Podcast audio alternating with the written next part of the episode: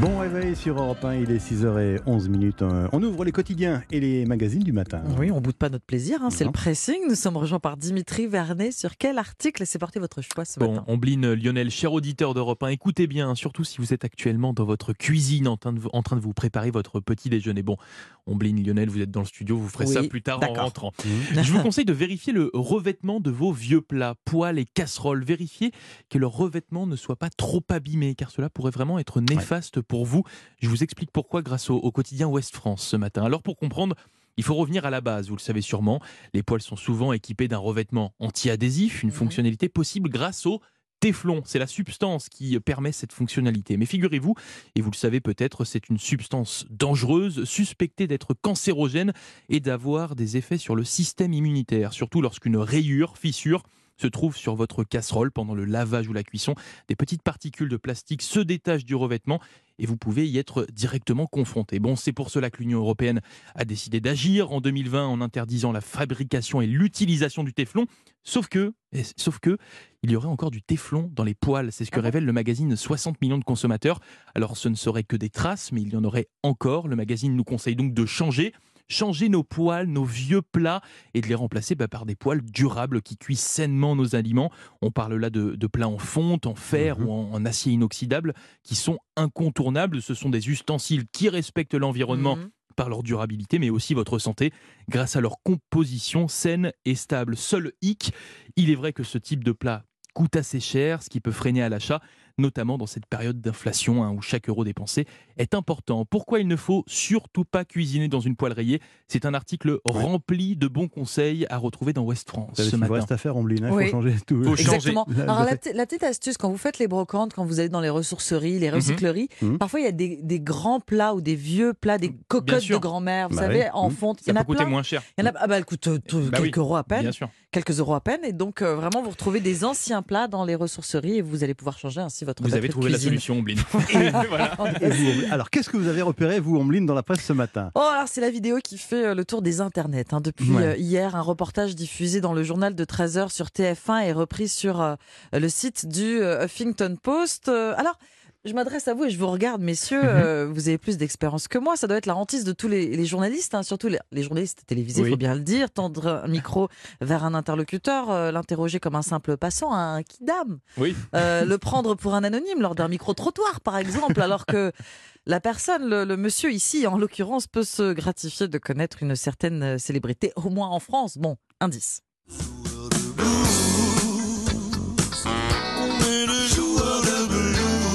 Vous l'avez Michel Jonas. Michel Jonas. Michel Jonas, chanteur formidable, Ouais. joueur de blues dans une boîte de jazz, mais pas que. Un homme, je dirais même plus, un conducteur comme les autres finalement, qui comme toute personne qui a besoin de se déplacer à bord de son véhicule a besoin d'essence. Or, Ah oui. ça ne vous a pas échappé, il y a quelques problèmes d'approvisionnement euh, de carburant. Voilà donc la caméra de TF1 qui, pour les besoins d'un reportage sur le manque de carburant dans les stations-service, passe d'une pompe à essence à une autre, d'un automobiliste à l'autre. Vous, voyez- vous pouvez me dire jusqu'à Ah tomber oui, sur d'accord. Je crains le pire. sur qui? Sur Michel Jonas. Sauf, sauf que Oh la non. journaliste ne l'a pas reconnu. Encore faut-il que ces carburants Excellium soient eux aussi disponibles. Ce monsieur est venu pour du samplon 98. J'ai appelé avant de venir, figurez-vous, et il m'a dit oui, le monsieur. Là, il y en a plus. Comment ça, il y en a plus? Mais il Il m'a a dit plus. oui. Comment ça, il y en a plus Comment ça, il n'y en a plus Ce- C'est ce Michel monsieur- Jonas C'est Michel Jonas. Ce monsieur est venu faire le plein de sa voiture. Voilà, ce monsieur. euh, Bon, Bah, euh, Heureusement qu'elle n'a pas dit se retraiter. ou- Oui, c'est ça. ah, on a encore plus ri ce matin. Ni la journaliste, ni la présentatrice du JT, Marie-Sophie Lacaro, Ah, c'est toute ça la qui est inquiétant. rédaction de Ben oui. Incroyable. ne l'ont reconnu. Il y a quand même de quoi être vexé hein, quand on s'appelle Oui. Michel Jonas. Les téléspectateurs euh, s'en sont donnés à cœur joie, fou rire sur les réseaux sociaux et Forcément. fou rire ce matin en préparant Eh oui. Ah ouais, ouais. ce Ah oui, oui. euh, pressing. Michel Jonas à Clermont-Ferrand en concert ce soir. Mm. D'ailleurs, en TF1, euh, l'information, vous pouvez la diffuser. Ce n'est pas la première fois que ça arrive. Hein. Le HuffPost raconte qu'en août 2021 sur France 2, cette fois lors du 13h, un sujet est consacré à la prévention des feux de forêt. Des images montrent un bénévole arrêtant un cycliste car l'accès au massif de l'Estérel, hein, au bord de la mer Méditerranée, est interdit en raison du risque d'incendie. Et on entend le commentaire personne ne passe, pas même ce randonneur à vélo. Ce randonneur à vélo, c'est le Britannique Chris Froome, quadruple vainqueur du, du Tour Ah oui, de mais- France. Ah, Ah, excellent. Excellent.